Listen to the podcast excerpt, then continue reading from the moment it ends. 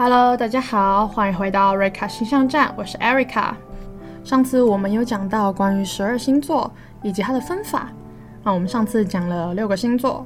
接着我们要把剩下的六个星座的讲解讲完。等讲解完六个星座之后，我们就要进入星座如何在星盘当中运用，还有要教大家如何把自己的星盘开起来。好，那我们就进入第七个星座——天秤座。天秤座的象征符号非常好懂，就是一座天平。那所以占星学家有些会称它为这是一个最文明的星座，因为它是一个唯一由无机物所构成的星座。天秤座的关键词就有文明、开化、平衡。它除了作为一个天平，被用来衡量事物的轻重。他有的时候也是一个扮演桥梁角色的星座，正因为他关切的是平等还有合伙关系，它可以非常有效的在人群当中游走，帮助人与人之间的沟通与交际。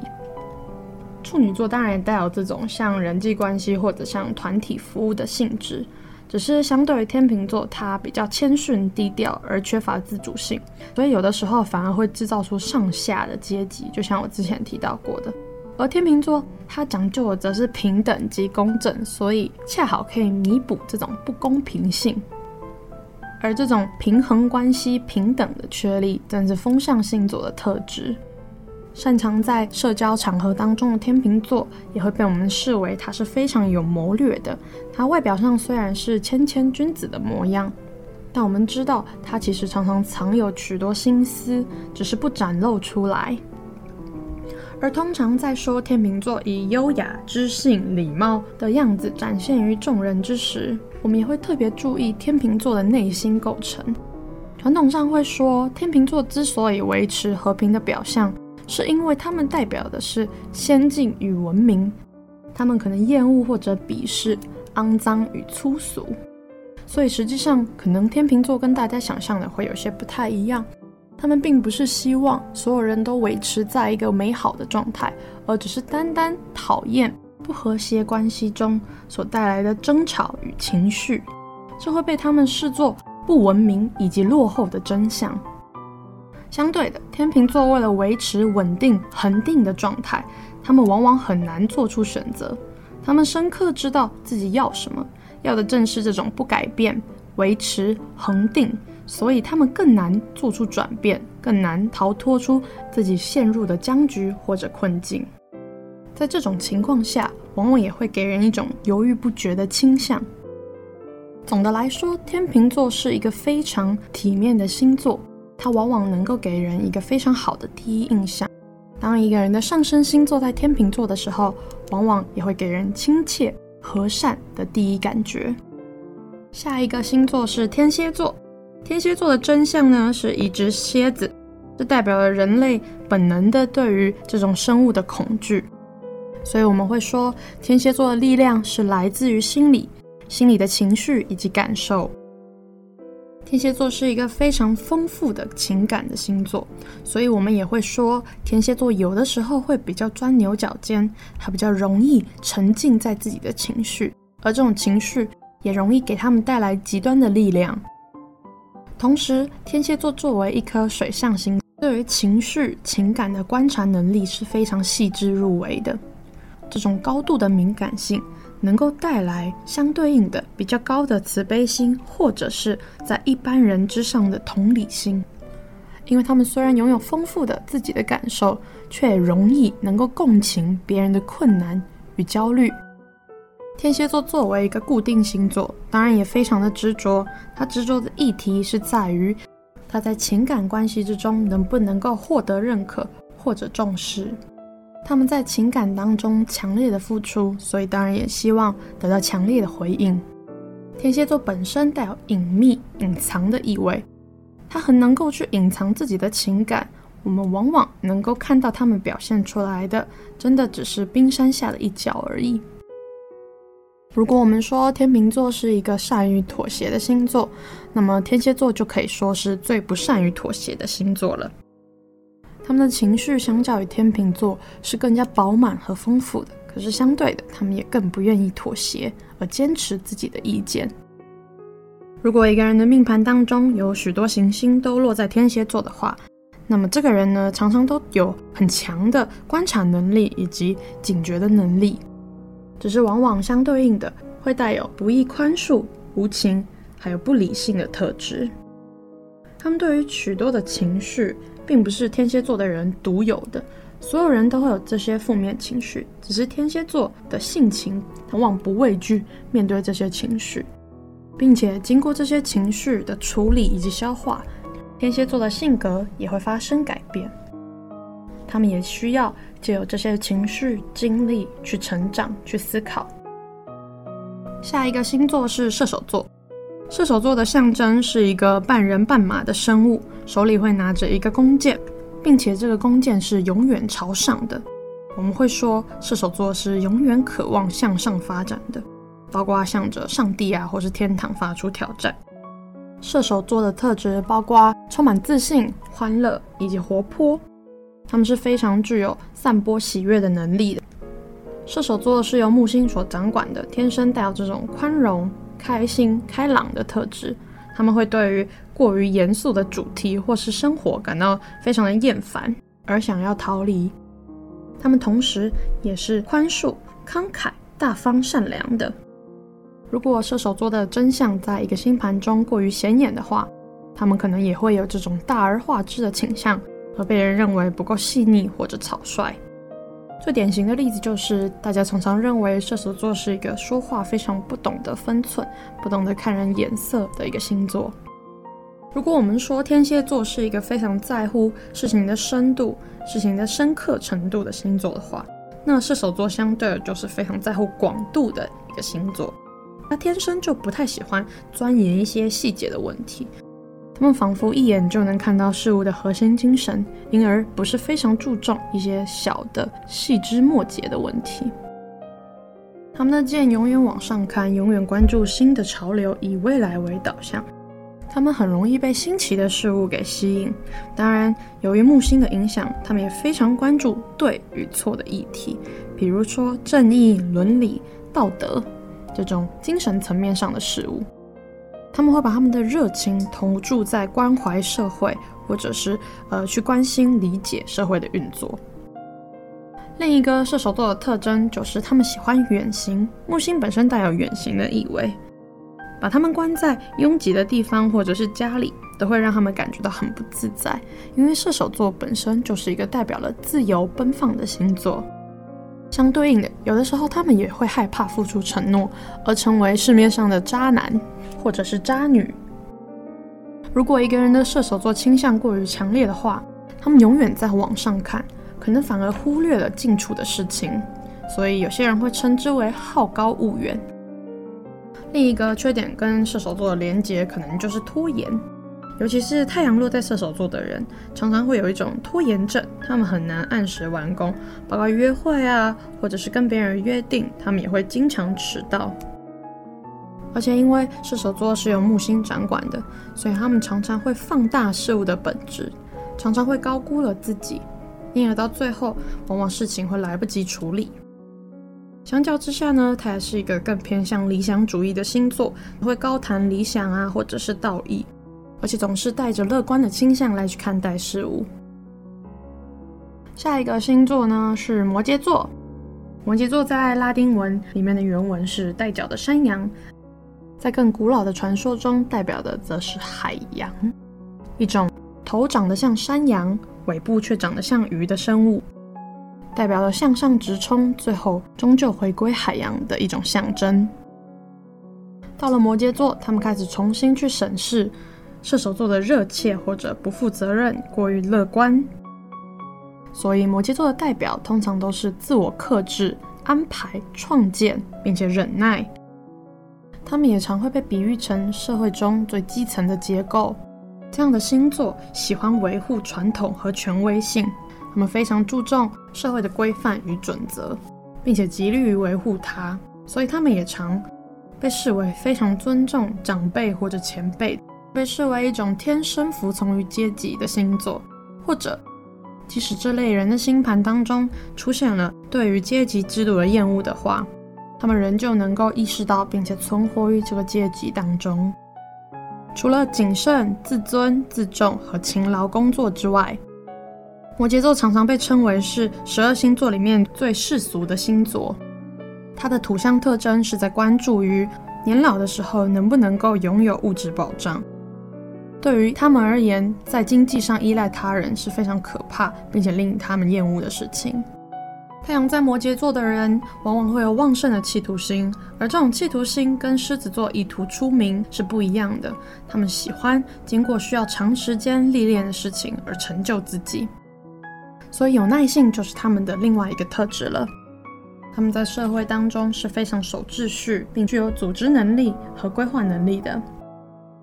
下一个星座是宝瓶座，也就是水瓶座。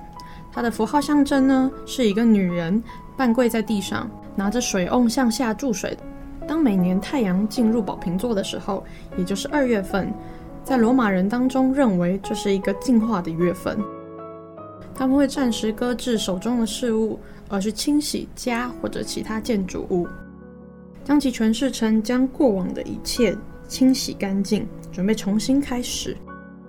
因此，水瓶座常常带有一种思想改革或者准备要前进、具有前瞻性的特征。相较于摩羯座，水瓶座最关注的就是自由跟平等。阶级结构对他而言是非常违反原则的。水瓶座的理想和特别之处在于相信人人皆有独特性。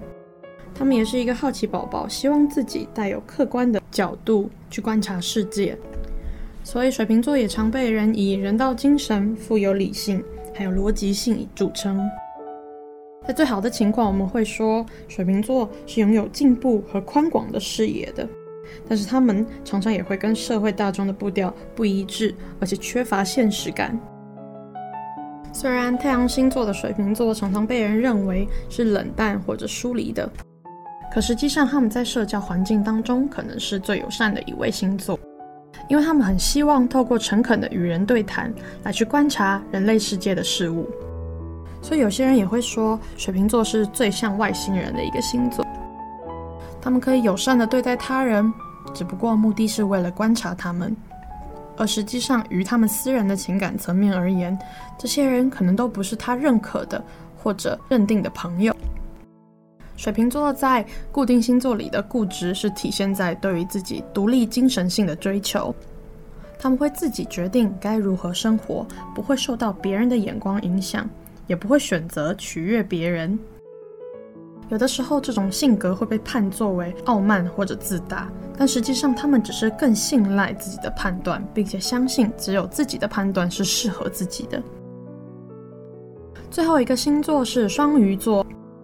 双鱼座的符号呢，是由两个朝着相反方向游去的鱼所组成的。其实，鱼在游的时候是没有什么特定方向的。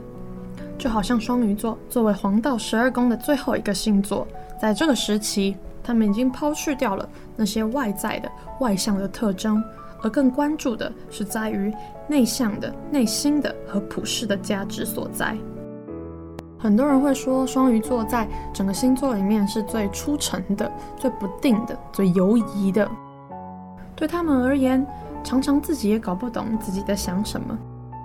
如果是有强烈双鱼座倾向的人，他们是更难以捉摸的。有的时候，他们可能甚至会痛恨被明确定位。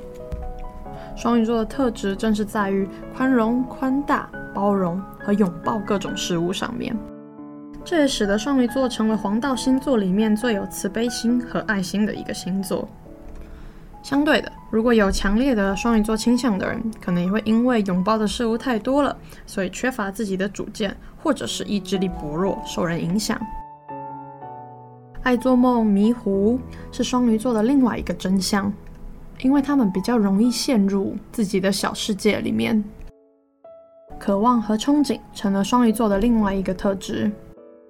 同时，他们把自我缩小去拥抱他人的时候，也常常会有这种愿意牺牲自我、奉献给他人的美好品德。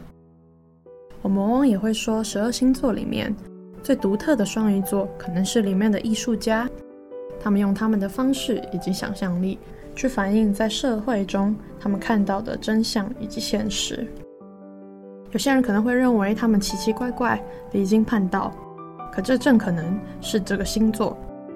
最大的特质以及天赋。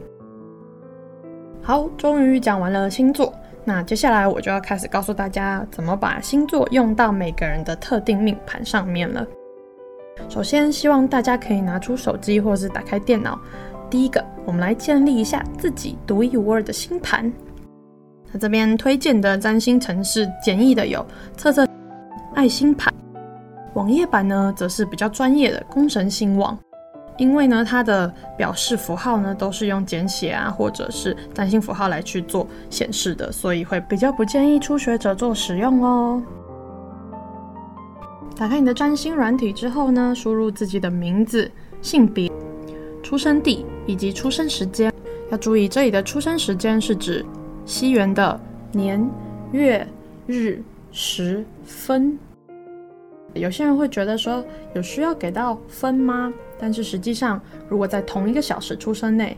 每六分钟我们就会差一度。在行星的推运上就会差一年，这会导致占星师在做呃事件发生的判断时产生非常大的误差。如果不是很清楚自己的出生时间也没有关系，可以看一下自己的宝宝手册，或者是到任意户政事务所查询，都可以查得到。好，当大家顺利建立一个星盘之后呢，就会看到我在前面一直提到的十二星座分别落在十二宫的位置，它构成了一个星盘最基本的图像。我就借由这个图来跟大家简单解释一下现代占星跟古典占星最大不同的地方。现代占星呢，是大家比较常听到的这种占星上面的解说。它就是借由我刚刚所解释的十二星座，分别套入十二个宫位。十二个宫位分别是：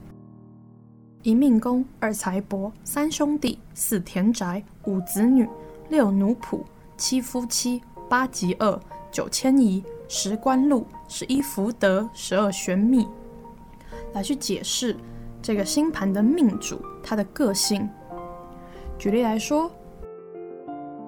如果一个人的第七宫、夫妻宫是由母羊座所掌管的，那么以现代占星的角度来说，他可能会这样解释：第七宫、夫妻宫由母羊座所掌管的时候，你的另外一半可能是一个非常具有活力的人，他充满了冲劲，带有母羊座的特质，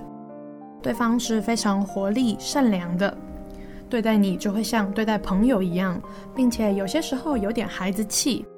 可能会有一点固执，会认为自己的想法总是对的，所以比较难跟别人一起合作。这样的解释应该就是大家在现代占星里面最常听到的。不过我前面有一直强调，如果以古典占星的论述来看的话，星座可能只是你很小的一个部分。同样的，我们以夫妻宫来举例，当一个人的第七宫为牡羊座的时候，那他的命主星就会是火星。因为火星是掌管牡羊座的，古典占星会看牡羊座的掌管行星火星去了哪里。假设今天这颗火星到了十二宫位，十二宫我们叫做玄秘宫，也就叫做看不见的事物。如果这颗火星同时又跟五宫、喜乐宫、恋爱宫内的行星有关联的话，我们就会初步怀疑它可能有在婚姻当中遇到其他恋爱机会的可能性。当一颗真相强的水星落到第七宫的时候，它就会加重这种多婚或者比较多恋爱经验的嫌疑。再者，借由这颗火星跑到了第十二宫的真相时，我们会去判断这个人的另外一半可能是从事劳力性的工作，或者从事跟医疗或者健康相关的工作。当然，详细的情形还是要以每一个人不同的星盘为准。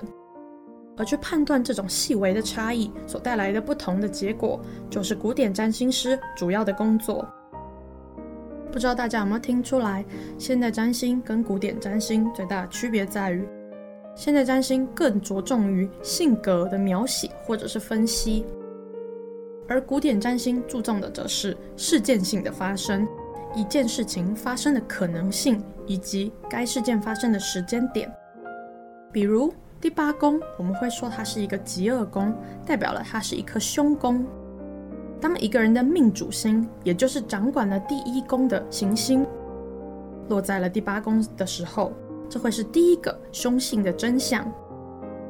如果这颗命主星又跟十二宫内的行星，或者是十二宫神秘的看不到的事物有连结的时候，我们就会特别去关注这颗本命行星本身的能力。如果这颗行星本身的能力并不佳的话，可能它就会再来一些灾遇，以至于这个命主在某一个时间节点需要进入医院或者是监狱。这样的判断是来自于古典占星认为第八宫跟第十二宫都是一个凶宫。当命主，也就是代表一个人的行星的时候，碰到了这两个，就会发生不好的事情。而一个好的古典占星师会怎么判断呢？他就是借由这个行星好或不好的程度，借由八宫跟十二宫好跟不好的程度来去判断这件事情在每一个人身上它可能带来的严重性，并且会借由各种推运法则告诉你最有可能它会发生在哪一个人生的时间段。占星师用的推运法则各不相同。有法达推运、太阳弧推运、太阳回归推运，你们在各种星座的 APP 或者是网站上面应该也都能看到，只是占星师怎么去解读它。而我们往往会认为，如果你愿意去尝试一下关于占星的服务的话，要特别注意的是，你要知道你所选择的是现代占星还是古典占星，你更需要哪一个？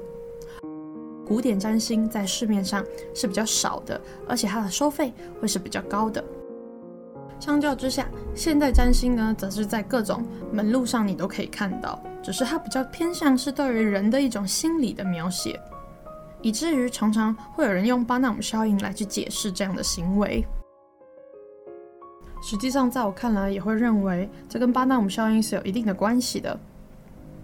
因为十二星座本来在占星的定义上就是存在于每一个人的生活当中，只是每一个特质被凸显或者应用在人的不同场域里。就像我刚刚提到的，有夫妻宫、田宅宫、子女宫，或者是官禄宫。所以人当然不能被简单的区分成十二种形态，它只是帮助你判断在哪一个场域里你更愿意或者你更容易用怎么样的方式来去面对。所以会建议，如果大家要去寻找占星的帮忙或者去协助的话，真的要张大眼睛好好看看。